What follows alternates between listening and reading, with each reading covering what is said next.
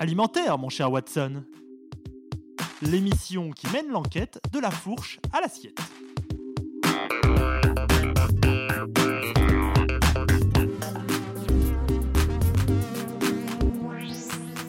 Bonjour à tous, je suis ravie de vous retrouver. Cette semaine, je vous propose d'aller prendre un verre.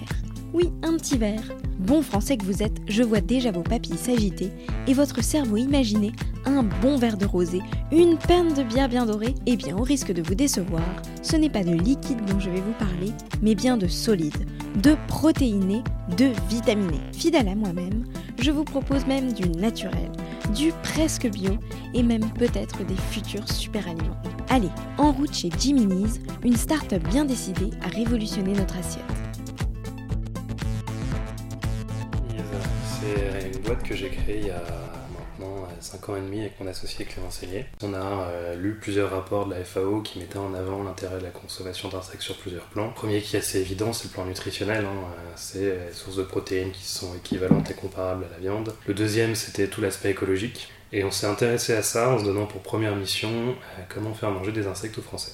Et donc Jiminy's a commencé en 2012 avec une gamme apéritive, donc des insectes entiers, assaisonnés, comme par exemple le criquet, le grillon, le ver de farine, nous on appelle monitor, qui sont des insectes communs hein, qu'on peut trouver dans nos campagnes, euh, parce que justement, euh, un de nos credos c'était de se dire on veut pas euh, des insectes exotiques qui ont voyagé pendant trois mois avant d'arriver en France. On veut quelque chose que n'importe qui pourrait trouver. À ceci près que, bien entendu, on fait pas de récolte, dans la, dans la nature, puisque bien entendu il y a des risques de contamination et autres. Donc nos insectes sont des insectes d'élevage qui sont élevés aux Pays-Bas. On essaye de commencer à travailler avec des éleveurs français, mais pour l'instant, euh, pour notre volume, euh, on préfère se fournir aux Pays-Bas. Quelles sont les garanties que l'on a de qualité des insectes? Ce qui est assez génial, c'est qu'aujourd'hui, euh, c'est une filière qui est très jeune, qui a, je dirais, une trentaine d'années dans le feed et une dizaine d'années dans le food. Donc il y a tout qui à faire. Il n'y a pas encore de label établi, AOP ou autre, comme on pourrait avoir sur de la viande. Donc en fait, la seule garantie qu'on peut avoir aujourd'hui, c'est de faire, nous, un cahier des charges très strict, de l'exposer aux gens avec qui on travaille et de voir si ça fit.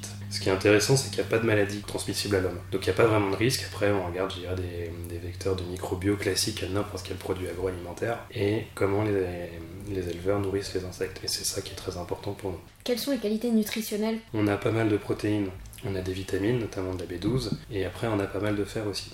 Les propriétés nutritionnelles varient selon les insectes ou c'est très sensible Bien entendu, ça varie euh, dans les taux de protéines notamment, hein, puisqu'on peut être euh, entre euh, 55 à 75% au pur sur du, sur du produit en fonction des insectes, en fonction aussi de comment, bien entendu, ils sont nourris. Donc euh, on a des variations, même sur une même espèce nourrie différemment, il y a déjà des variations.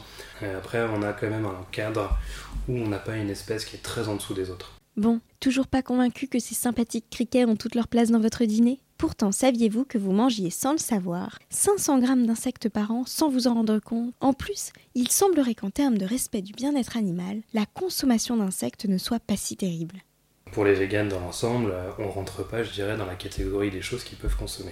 Après, c'est comme tout, il y a des gens qui font euh, le choix d'être vegan pour différentes raisons. Et souvent, quand le, le motif de ne pas consommer de viande est lié à la maltraitance animale, à ces questions-là, consommation d'insectes est rendue possible. Les souffrances que reçoivent les insectes quand ils sont abattus sont absolument pas les mêmes que d'autres mammifères puisque bah, les insectes n'ont pas du tout le même système nerveux en fait. Ensuite sur le côté euh, souffrance animale, euh, quand on voit des vidéos avec des, poules euh, qui sont parquées, où elles sont 200 sur 2 mètres carrés, c'est gênant.